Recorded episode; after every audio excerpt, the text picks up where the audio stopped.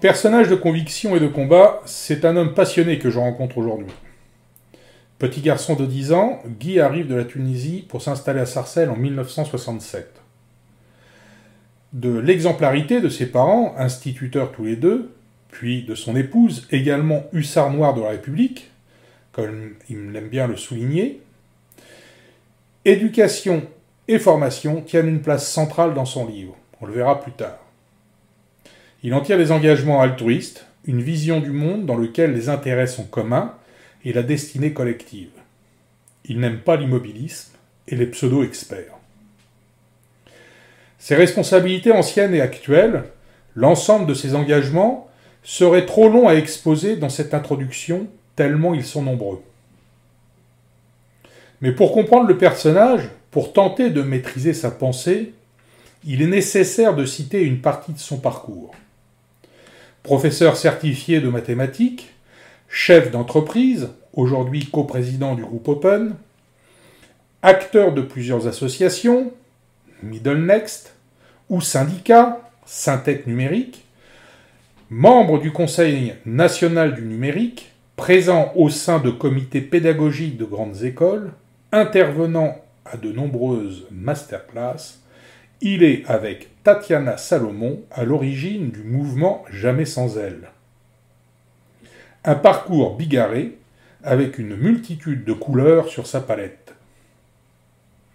Au début de l'année 2019, Guy Mamoumani publie en réponse à un certain nombre de mauvais prophètes sa vision de la transformation digitale dans un livre L'apocalypse numérique n'aura pas lieu.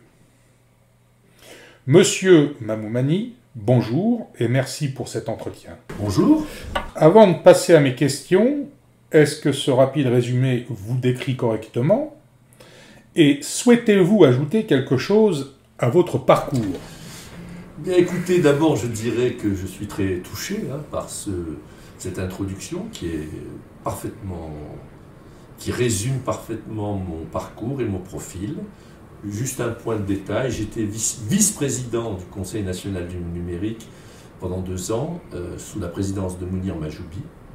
Je ne le suis plus, hein, euh, puisque j'avais quitté en 2017. Voilà, pour être tout à fait précis. Pour le reste, c'est tout à fait euh, exact et je crois que vous avez pris dans mon parcours tous les points qui expliquent ma personnalité d'aujourd'hui. Parfait. On va passer aux questions. En peinture, le clair-obscur représente le contraste entre les zones claires et les zones sombres. Cet oxymore représente pour ma part l'enthousiasme convaincu des optimistes et la noirceur bougonne des sceptiques que suscite la transformation digitale.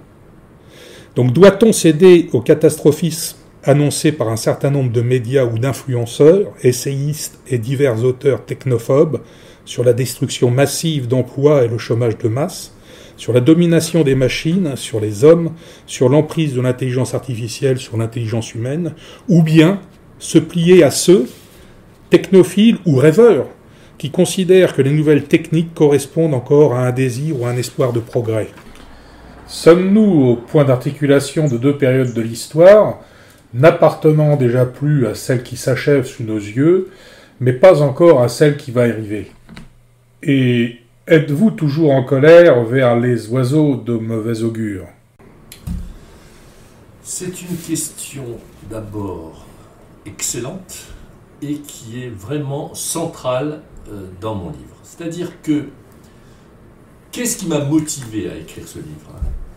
Moi, ça fait des années euh, que, comme vous l'avez très bien décrit, euh, je pratique le numérique. que ce soit dans les fonctions de chef d'entreprise d'Open où nous accompagnons nos clients euh, dans leur transformation numérique. Donc c'est nous on, vit ça au quotidien. Ou que cela soit dans mes fonctions euh, qualifiées de sociétales, où j'ai pu analyser euh, la transformation numérique du citoyen, de la société, du travailleur, de l'élève. tout ça, ça m'a conduit à avoir une vision. Alors, votre question est intéressante parce que le livre s'est voulu euh, positif, optimiste par rapport à la transformation numérique, de façon peut-être même un peu excessif, je veux bien le reconnaître. Pourquoi?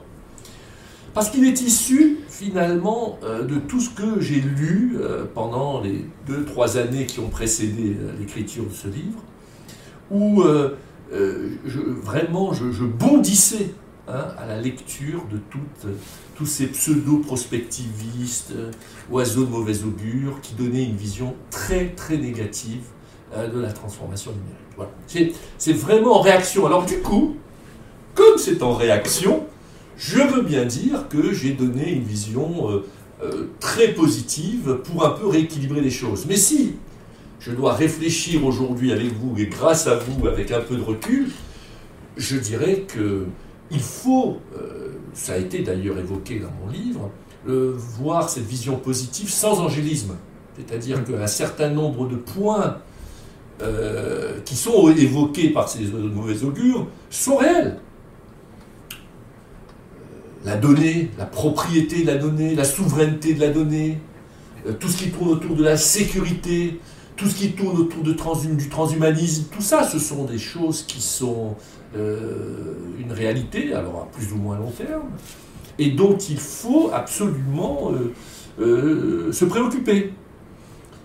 D'ailleurs, j'aime beaucoup votre introduction avec cette histoire de clair-obscur, parce que c'est exactement ça. Alors bon, alors vous avez un clair-obscur, donc des tas de gens, alors je ne vais pas les citer tous, hein, ça passe Eric Sadin à Marc Dugas, en passant par le docteur Alexandre et bien d'autres, même si des fois ils s'engueulent entre eux, d'ailleurs c'est assez amusant. Hein.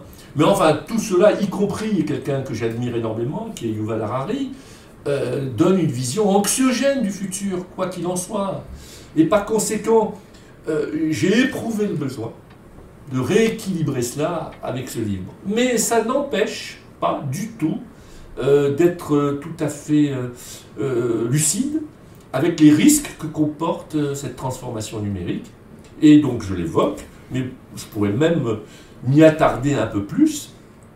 Et c'est pour ça d'ailleurs que j'ai été, par exemple, un ardent défenseur du RGPD.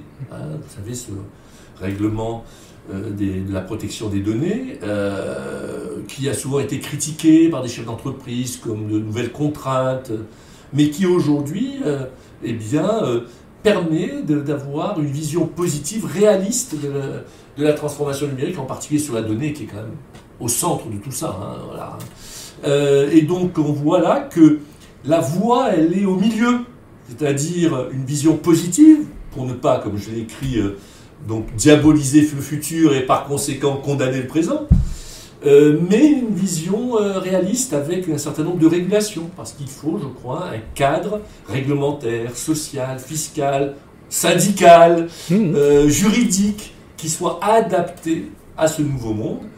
Et tout le livre consiste à dire, il faut y aller, mais il faut y aller de façon éthique et consciente, alors que tous les autres, finalement, de ils disent pas il faut pas y aller ou pas. Ils disent nous, allons vers le mur, nous allons vers la catastrophe.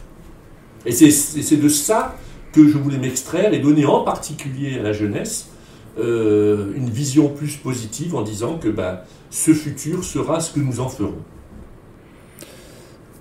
Justement, la, deuxième question porte sur euh, ce que j'appellerais, moi, le, ce que tout le monde appelle l'anthropotechnique. Euh, pour faire référence à tout ça, il y a une auteure, euh, Marie Shelley, qui a écrit son roman Frankenstein ou Prométhée moderne en 1816. Et en s'appropriant les pouvoirs divins, en fait, un savant fabrique et donne vie à un être vivant. Euh, on peut considérer aujourd'hui que la narration anticipe fortement les interrogations sur l'utilisation de la technologie sur l'humain, comme par exemple l'homme augmenté ou l'intelligence artificielle on peut aujourd'hui dire que ce roman est d'actualité. L'anthropotechnie, ou le bricolage de l'humain, est connu pour regrouper un ensemble d'innovations très diverses, telles que la chirurgie esthétique, le dopage sportif, les interactions homme-machine, le clonage ou le transhumanisme, mais aussi la contraception orale. L'anthropotechnie pose plus que jamais les questions et les enjeux éthiques, faisiez allusion tout à l'heure, elle renvoie directement donc au roman de Shelley. Les interrogations, les craintes peuvent être nombreuses. Existe-t-il un, risque que l'humain devienne inhumain? Euh, sommes-nous assez lucides et prudents sur les limites et risques de l'anthropotechnie? Euh, La contraception se range dans le cadre de l'anthropotechnie, mais je pense que nous pouvons dire aujourd'hui que sa contribution est ancrée dans une forte légitimité. Mais un produit dopant peut-il aussi gagner sa légitimité dans le futur? Est-ce que l'homme ne devient pas Dieu en fait? Qu'en pensez-vous? Bon, alors ce sujet euh, fait partie hein, de euh, ce fameux débat sur notre avenir. C'est-à-dire que, euh, bon, vous avez cité Shelley, mais je crois que ce sont des mythes qui existent depuis des siècles. Hein. Je pense au golem, je mmh. pense à, aussi 2001, le lycée de l'espace, avec mmh. le robot. Hein. Des fois, c'est un homme fabriqué de toutes pièces, et puis des fois c'est un robot, et c'est tout ça rentre dans le même risque. Alors la question est assez simple hein, à exposer en tout cas. Nous avons de plus en plus des moyens eh bien, euh, de, nous, de nous soigner, tout simplement. J'ai un bras euh, coupé, je peux le remplacer. Je suis aveugle, je vais bientôt pouvoir voir je suis sourd, je vais bientôt pouvoir entendre. C'est quelque chose d'absolument magnifique. C'est merveilleux. Oui, mais je cours pas assez vite et je prends un produit dopant. Alors j'allais y arriver. C'est que même, euh, parlons euh, de l'aveugle qui voit, mais pourquoi s'arrêter à voir aussi bien que le, voyant? Du coup, on peut lui mettre des choses qui lui permettent de voir à un kilomètre, je ne sais quoi. Et en effet, j'ai un la question est, très, euh, comment dire, contemporaine. Vous savez, euh, euh, vous avez donc les fameux Jeux paralympiques pour les handicapés. Très belle, très, très beau projet. Hein, donc, et puis vous avez des, des gens qui courent avec des prothèses. plus vite. Et en fait, on arrive maintenant à courir plus vite que sans prothèse. Donc, qu'est-ce qu'on fait? Donc, à chaque fois, la question va revenir. Et la mauvaise réponse. Alors il y a deux mauvaises réponses, et on revient à la question précédente que vous avez posée. C'est-à-dire la première réponse consisterait à dire il ne faut surtout pas le faire, donc euh, on bloque le progrès, on bloque euh, bah, toutes ces opérations. Et la deuxième mauvaise réponse, c'est de dire on laisse faire n'importe quoi, et on va vivre mille ans dans je ne sais quelles conditions. Donc moi, ma réponse, que ce soit pour cela, comme pour le reste, c'est de dire il faut trouver une voie qui permette d'utiliser ce progrès qui est une chance absolument magnifique pour notre société, pour l'humanité, pour notre civilisation, mais de ne pas faire n'importe quoi. Et je recommande des cadres, des cadres, euh, encore une fois, là j'ai parlé tout à l'heure de juridique, fiscal, syndical, mais en effet, euh, des cadres éthiques bah, des comités d'éthique comme on le fait aujourd'hui, d'ores et déjà, hein, sur euh, euh, la PMA, sur euh, toutes les questions de génétique, il y a des comités d'éthique. Alors, qu'est-ce qu'on me rétorque? C'est que, oui, moi je propose des comités, l'Europe mmh. veut gérer tout ça, et puis de l'autre côté, vous avez la Chine où ils font n'importe quoi, ce qui n'est pas faux. Ce qui n'est pas faux. Donc, je crois que non seulement, d'ailleurs l'Europe a un rôle particulièrement important à jouer, non seulement il faut protéger ce progrès hein, en lui créant son cadre, mais en plus il faut le diffuser. C'est pour ça que j'ai donné l'exemple du RGPD, je le trouve un bon exemple, parce que vous savez, au départ, on avait dit, quand le RGPD était sorti, ah ben c'est comme d'habitude, euh, les euh, Américains inventent, les Chinois copient, et les Européens réglementent. Hmm.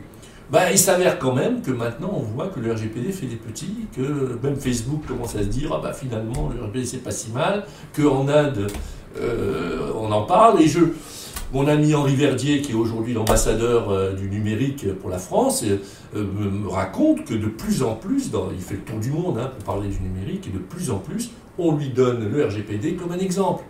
Et je crois que c'est ça la bonne voie. C'est la bonne voie parce que, personnellement, je me refuse à ce monde de, transhumanisme tel qu'il nous est décrit. Hein. Euh, je n'ai pas envie de vivre mille ans, je n'ai pas envie de, euh, courir plus vite que les autres, etc., euh, etc. Donc, je pense que En revanche, tout ce que aujourd'hui la e-santé propose, tout ce que cette chirurgie à distance, cette intelligence artificielle permet, c'est quelque chose d'extraordinaire. Ça serait absurde de, s'en passer, mais il faudra être prudent, il faudra avoir de l'éthique, d'ores et déjà d'ailleurs, pour nous permettre d'avoir une vision humaine, c'est le bon mot je crois, hein, une vision humaine de ce progrès, et non pas cette pseudo, euh, pseudo-humanité que je refuse. D'ailleurs, c'est une des critiques que je fais euh, à Yuval Harari, c'est que lui, il voit presque comme inéluctable l'avènement d'une nouvelle croyance, d'une nouvelle religion, hein, cet homo deus là. Hein. Mm. Ben, je ne vois pas pourquoi on doit se résigner euh, à, aller vers ce nouveau monde que nous ne voulons pas. Hein. et je pense qu'il y a une façon euh, très humaine de construire un monde euh, eh bien, qui soit euh, harmonieux, qui soit tolérant, divers, ouvert, sans pour, autant, sombrer dans ses excès. on voit bien que l'humain est au centre de vos convictions, mais est-ce que l'humain restera dans le futur aux commandes, aux manettes? Si on prend référence de l'œuvre de Pierre Boulle, La planète des singes, hein, qui n'a pas grand-chose à voir avec le film de Burton, absolument rien à voir d'ailleurs, à un moment de l'histoire, l'auteur explique comment les singes ont pris le pouvoir sur les hommes. Euh, je ne vais pas faire ici une lecture, euh, mais il n'est nulle question d'un coup d'état des singes sur les hommes dans la nouvelle de Pierre Boulle. C'est qu'une partie de l'humanité a sombré dans son pire fléau, qui est le confort. Est-ce qu'il, existe aujourd'hui un, un, risque important que la technique nous pousse vers le syndrome de la planète des singes ou l'effet Terminator, que nos serviteurs à un moment deviennent nos maîtres, que ce soit l'intelligence artificielle ou autre? Ne peut pas dire que ce ne soit pas un risque, ça serait, je pense, irresponsable hein, de négliger cela. Mais ma réponse est très simple, vous l'avez souligné dans l'introduction, c'est l'acculturation, l'éducation, la formation. Et je crois que c'est la meilleure façon d'aborder ces sujets. C'est que nous, initions un plan massif, euh, et d'ailleurs, j'allais dire en France, mais euh, après tout, pourquoi pas déjà au niveau européen. Vous savez que l'Europe, là, est en train de discuter de trouver 100 milliards pour euh, soutenir les startups, c'est une très bonne chose. Moi, je pense que euh, on devrait d'abord commencer à trouver 100 milliards pour aller éduquer tout le monde, tout le monde, euh, et en particulier les jeunes, mais pas que. Hein, mais je pense qu'il va falloir y aller. D'ailleurs, je dois rendre hommage à notre ministre Blanquer parce que je trouve qu'il a initié quelque chose d'intéressant par rapport au numérique en France. Hein. CAPES d'informatique, euh, coding à l'école, développement à l'école. J'ai décidé de ne plus employer le terme de coding, développement à l'école. Euh, et je viens de découvrir qu'une collègue vient de me faire découvrir euh, le livre de ses enfants qui sont en seconde, en option sciences du numérique et technologie, ou alors vraiment, j'ai même fait un truc pour dire, j'en ai rêvé dans l'apocalypse numérique euh, n'aura pas lieu, et euh, Blanquer l'a fait. voilà. C'est vraiment, c'est-à-dire donner à nos jeunes une vraie conscience numérique, une vraie compréhension. Alors on m'a beaucoup critiqué parce que j'ai fait un, paragraphe qui s'appelait lire, écrire, euh, calculer et coder. Mais en fait, là aussi, je peux préciser ma pensée. Il ne s'agit pas juste de, savoir coder. Hein je vais pas former des gens à faire du Fortran, comme je dis. ah non, il s'agit vraiment de donner une culture numérique. Hein.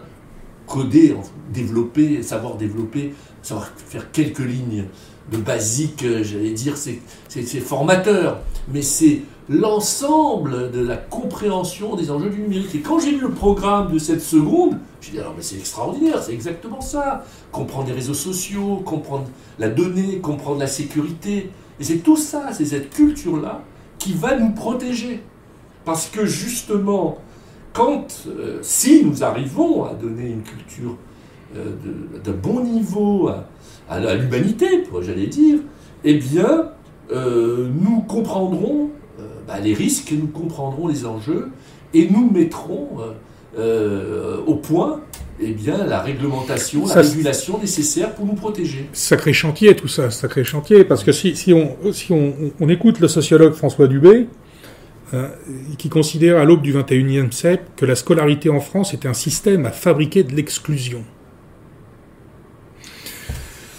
Alors écoutez, en tant que fils d'enseignant, ancien enseignant, époux d'une inspectrice d'éducation nationale, je vais modérer un peu ce propos que je, je trouve un petit peu excessif, mais dans lequel il y a quand même un fondement. Et c'est une, euh, une, des discussions régulières que j'ai avec mon épouse, qui est évidemment une ardente défenseuse de l'éducation nationale, mais je lui dis, ok, c'est formidable l'éducation nationale en France, tout ce qu'on voudra, mais 150 000 décrocheurs chaque année, c'est inadmissible. Et c'est en ça que oui. cette phrase a quand même un fondement de vérité.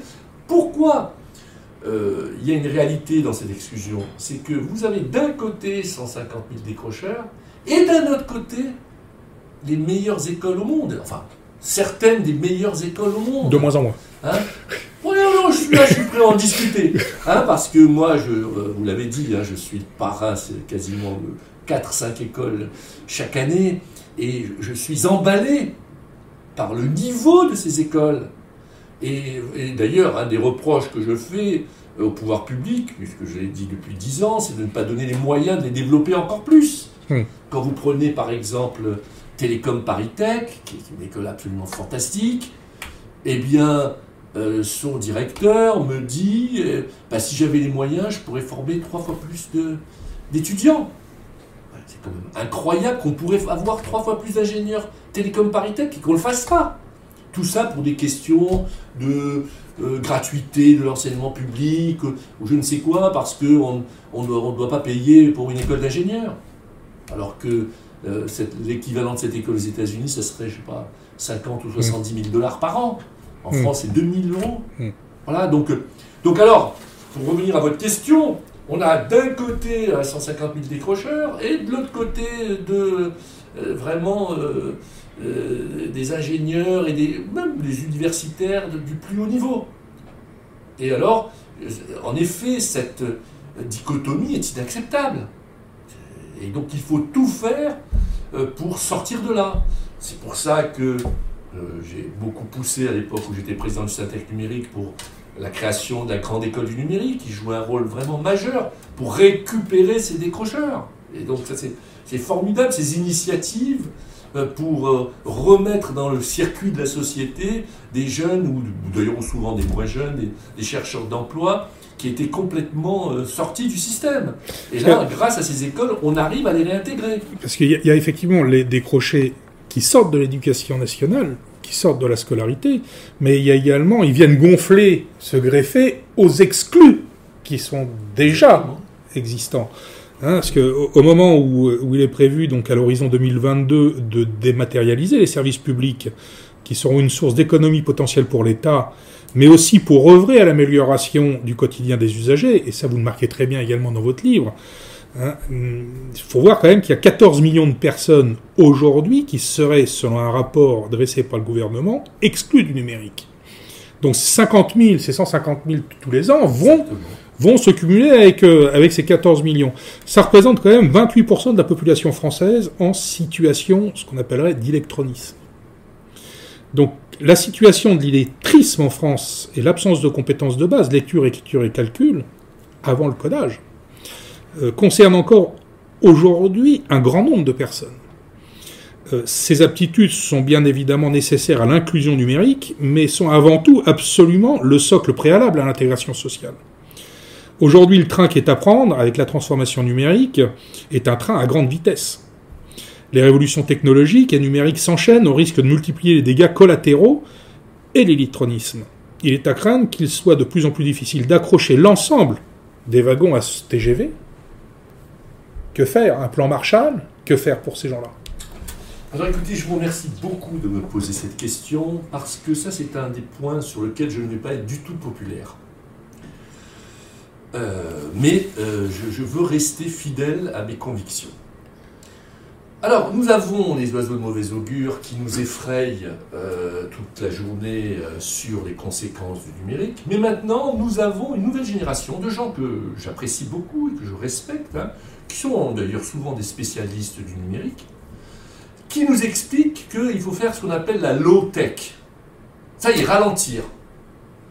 Et puis nous avons par exemple, d'ailleurs je crois que j'ai créé une petite contrariété là-dessus, le défenseur des droits de l'homme, M. Jacques Toubon, qui alerte sur bah, tout ce que vous venez de dire, et par conséquent, c'est le grand plan de ralentissement des services publics dématérialisés.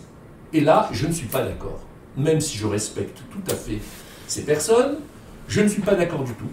Parce que nous sommes dans un pays euh, qui a déjà du mal justement à accepter la transformation numérique. Si même les gens de bonne volonté, les gens les plus conscients, les gens euh, qui connaissent ces questions-là, expliquent qu'il faut aller plus lentement, alors là, nous avons euh, l'alliance la plus explosive possible pour nous retarder dans notre transformation numérique. Donc c'est moi je dis que je ne suis pas populaire parce que c'est très populaire aujourd'hui, hein, très, très politiquement correct, de dire qu'il faut ralentir pour répondre au sujet, alors lui qui est parfaitement légitime, que vous avez très bien explicité dans votre question. Oui, il y a 13 millions, 14 millions euh, de gens qui sont des exclus du numérique.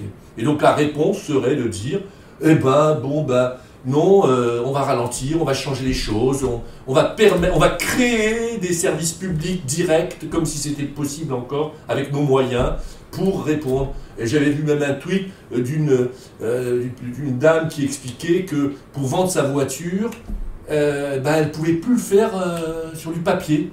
Et alors tout le monde disait, ah, bah oui, elle a raison, il faut arrêter le numérique, etc. Et c'est dingue, hein, même des experts en numérique. Je ne suis pas d'accord du tout. Je pense qu'au contraire, il faut accélérer la transformation numérique de l'administration. Il faut aller de plus en plus là-dessus, quasiment euh, faire payer ceux qui ne veulent pas passer par le numérique, comme on l'a fait pour les impôts. Je raconte d'ailleurs l'anecdote dans mon livre où euh, deux ans avant l'obligation de passer par le numérique pour les impôts, j'avais été interpellé hein, par un ministre euh, qui m'avait dit Mais attendez, vous êtes trop anguleux, etc. Et puis l'année d'après, on l'avait fait. Mais dire ça ne veut pas dire que je ne suis pas conscient du sujet que vous évoquez. Au contraire, d'ailleurs, puisque j'y ai consacré plusieurs chapitres. Parce que je suis absolument convaincu de la nécessité de réintégrer justement ces exclus dans la transformation numérique. Quelle est ma solution? Eh bien, c'est que à aller massivement sur le numérique, vous allez dégager des gens, du temps et des moyens. Consacrer ce temps et ces moyens à l'intégration des exclus. Mais ne faites pas l'inverse. Alors, nous sommes, par exemple, comme on l'était à l'époque sur les impôts, alors c'est un très bon exemple parce que l'application des impôts françaises est une des meilleures du monde. Hein. C'est d'abord une des premières et une des meilleures du monde. Eh bien, dix ans après, combien y avait-il de foyers fiscaux qui l'utilisaient? 30%. Bah, c'était un gâchis absolument mm. colossal. On a décidé de la rendre obligatoire. On est monté en deux ans à 95%. Je monte à 95%. Je me dégage d'énormes moyens, et justement, avec des gens qui ont plus de temps, qui sont libres, etc je me dégage des moyens financiers, je peux investir dans des outils, et je me concentre massivement sur les 5% qui restent. Même si je dois mettre un contrôleur fiscal que, que j'ai reformé derrière chaque personne qui n'est pas capable, je peux le faire, puisque j'ai dégagé tous ces moyens. Bon, encore une fois, je suis peut-être un petit peu excessif, mais c'est l'idée. Hein, donc, non, la réponse au problème vrai sujet. Je ne suis pas en train de dire que ce sujet que vous évoquez n'est pas une réalité. Mais la réponse qui consiste à dire la low-tech est une mauvaise réponse. Même si elle est défendue, paraît-il, y compris par Cédric O, notre secrétaire euh, d'État au numérique. je ne suis pas d'accord avec cela. Je ne suis pas d'accord avec ce politiquement correct que tout le monde est en train d'avoir. Et encore, comme par hasard en France. Parce que allez parler de la low-tech en Chine, si vous voulez, hein, parce que c'est un peu excessif hein, hein, sur leur reconnaissance faciale, etc., dans tous ces pays-là. Mais sur la France, où nous avons besoin d'encourager la transformation numérique, et c'est exactement l'objet de mon livre, c'est rassurer sur cette transformation numérique, tous ces concepts-là viennent comme euh, un handicap supplémentaire. Cette passion que vous dégagez me, rattache tout de suite, moi, à la théorie de la Reine Rouge. Cette espèce d'immobilisme, euh, c'est en référence... Euh, en 1970, un, chercheur en biologie, Lein Van Allen, soumet la théorie de la Reine Rouge. C'est en référence donc au deuxième opus de Lewis Carroll, de l'autre côté du miroir. Je ne sais pas si vous avez lu le livre ah, ou lu le film. Euh, Alice évolue dans un monde extraordinaire où les cartes à jouer, euh, les pièces de jeu d'échecs deviennent des personnages. Et à un moment du roman, Alice et une pièce du jeu d'échecs, la Reine Rouge, courent en se tenant la main. Et soudain, Alice euh, interpelle la Reine Rouge et lui dit Reine, nous sommes en train de courir et, et le paysage autour de nous ne change pas. La Reine Rouge répondit par cette phrase célèbre Nous courons pour rester à la même place. C'est la théorie de la Reine Rouge, la coévolution dans un environnement qui change. Nous devons courir pour rester à la même place. Sans pression, il n'y a pas de sélection, et sans sélection, il n'y a pas d'évolution. Très darwinien. Ce jeu complexe de prédation, de compétition, d'entraide, de fusion, de scission, est forcément partagé par les organismes vivants, mais s'adapter et innover pour survivre concerne également les civilisations, les entreprises et les société. Comment, selon vous, nos entreprises et nos démocraties peuvent résister et réussir à évoluer dans un environnement en totale mutation, justement si on reste dans l'immobilisme, si on court moins vite que les autres, et même en courant, déjà, on est comme les autres. Bon, c'est encore une fois un, des points centraux de mon livre. Hein, c'est je, fais une autre image, puisque je parle de ce fameux tsunami numérique qui va arriver. Alors, euh, bon, il va arriver, ce tsunami. Hein, c'est pas la peine de discuter, c'est pas la peine de penser que peut-être il n'arrivera pas. Non, il arrive. Donc, vous avez deux réactions possibles.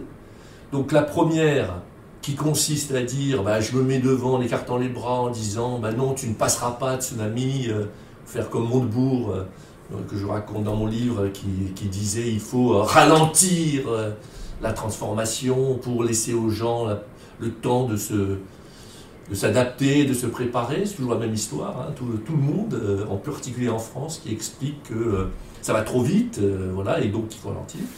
Et puis, moi, j'ai une autre réponse. Bah, le tsunami, c'est une énorme vague qui va créer des tas d'opportunités. Il faut juste apprendre à surfer sur cette vague. Mmh. Et on revient au sujet de l'éducation et de la formation. Euh, qui nous permettra de profiter de, cette, de ce tsunami. Alors d'abord, c'est vrai en tant que citoyen, hein, mais c'est aussi vrai pour les entreprises. Hein. c'est ce que je dis à, nos clients. Hein. Et en fait, euh, euh, tout notre objet chez Open, c'est d'abord de convaincre nos clients et ensuite de les accompagner dans cette transformation. Donc c'est surfer pour une personne, un citoyen, surfer pour un salarié, surfer pour une entreprise. Et le vrai danger, et c'est pour ça, comme vous l'avez dit, que j'ai commencé à monter dans ma passion euh, dans la question précédente, le vrai danger, bah, c'est de, de, nous expliquer que non, il faut faire ralentir les choses euh, pour pouvoir avoir le temps de s'y préparer. Vous voyez, c'est cette notion-là. Mais c'est une notion extrêmement dangereuse parce que bah, le temps qu'on se prépare dans cet environnement mondialisé dans lequel nous sommes, dans cette évolution extrêmement rapide, eh bien, nous serons balayés. C'est d'ailleurs le point qui euh, en rajoute dans euh, l'anxiété créée, parce qu'il y a, un double effet, c'est-à-dire qu'il y a le premier effet qui est celui du changement. Bon, alors il faut savoir que, en, partie en particulier dans notre pays, les gens qui sont prudents, attentistes, conservateurs, hmm. sont euh, les gens qui sont les plus hmm. considérés comme sérieux. Hmm. voyez ah oui, il faut les écouter, hein, voilà. doucement, il est urgent d'aller doucement. Et puis dès que vous êtes quelqu'un d'optimiste, de positif, d'encourageant, euh, qui encourage le risque, là, vous êtes pris pour un, quelqu'un d'un peu fantasque euh, et même presque dangereux. Or, c'est exactement l'inverse. Voilà, pour moi, c'est exactement l'inverse. Et qu'il faut absolument aborder le risque euh, avec euh, vraiment positivité, euh, optimisme, mais sans être angélique, pour pouvoir répondre à cette mutation, cette révolution que nous sommes en, train de vivre. C'est ce que je dis souvent dans mes interventions auprès d'étudiants. Hein. Finalement, on a la chance de vivre une période quasiment unique dans l'histoire de l'humanité. Enfin, il y a eu peut-être deux, trois moments comme cela. Alors, vous, bien sûr, vous pouvez vous lamenter, vous pouvez les subir, mais vous pouvez vous dire quelle chance j'ai euh, hein, de vivre ça. Hein, euh, et on peut euh, grâce à ce, virage, cette révolution que nous, sommes en train de vivre, être acteur de la construction d'un nouveau monde bah, qui soit meilleur que celui que nous avons vécu, alors que d'autres, passivement, eh bien, vont subir euh, ces transformations.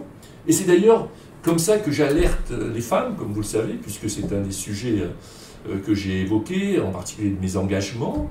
Bah, c'est de dire aux femmes, méfiez-vous, il faut absolument vous engager, il faut absolument comprendre le coding, il faut absolument faire d'intelligence artificielle pour être contributeur de cette révolution. Sinon, bah, si vous laissez les hommes, eh ben, qu'est-ce qu'ils vont faire? Ils vont continuer euh, bah, à reproduire eh bien, euh, la misogynie millénaire euh, dont nous avons vécu. Et, et, voilà pourquoi tout ça est quelque chose de très positif. Voilà, à condition de ne pas le subir. C'est le mot pour la fin? J'en ai un autre. Ah. Merci beaucoup pour ces questions très intéressantes. C'est moi qui vous remercie. Non, non, mais c'est une façon de, de m'avoir fait réfléchir que, et de compléter les pensées que j'avais eues dans ce livre, très intéressante. C'est moi qui vous remercie énormément.